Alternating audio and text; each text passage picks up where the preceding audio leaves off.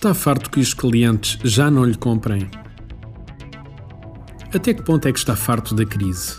Provavelmente bastante. Mas será que está mesmo farto?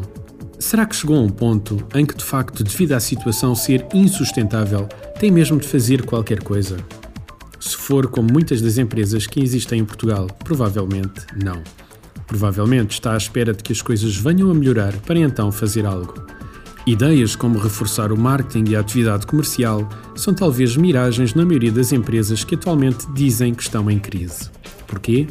Porque a maioria delas está a atravessar uma fase em que se sentou e está à espera que a crise passe.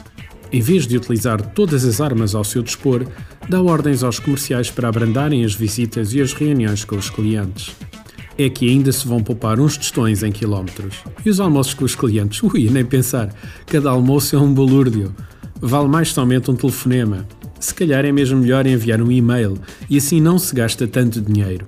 E as formações aos comerciais para os motivar e fazer pensar noutras formas de abordagem? Não, nem pensar, eles andam desmotivados. Se calhar vai ser deitar dinheiro à rua. Faz-se umas reuniões a dar-lhes na cabeça que isso resulta sempre. E aqueles anúncios que estavam previstos para divulgar os novos produtos? Se calhar era melhor não os fazer, aquilo era tão caro. Será que precisamos mesmo? E a qualidade dos produtos? Será que não conseguimos baixar um pouco para os vender mais baratos? Bem, penso que já agarrou a ideia, não foi? Se for por este caminho, não tarda nada a sua empresa está a definhar e a morrer, como muitas estão neste momento em Portugal. Quase como uma morte anunciada para a qual ainda não chegou o relatório de médico legista e as pessoas pensam que ainda estão vivas. Reaja!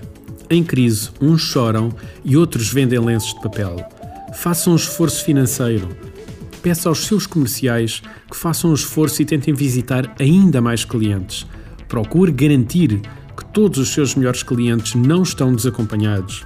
Procure ver se a concorrência está a abrandar a sua atividade e, se for o caso, ataque os clientes deles.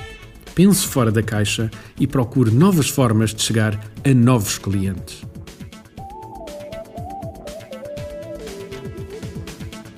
Artigo de José Almeida, locução de João de Souza, produzido nos estúdios da Universidade Autónoma de Lisboa. Procure mais recursos no site ideiasedesafios.com.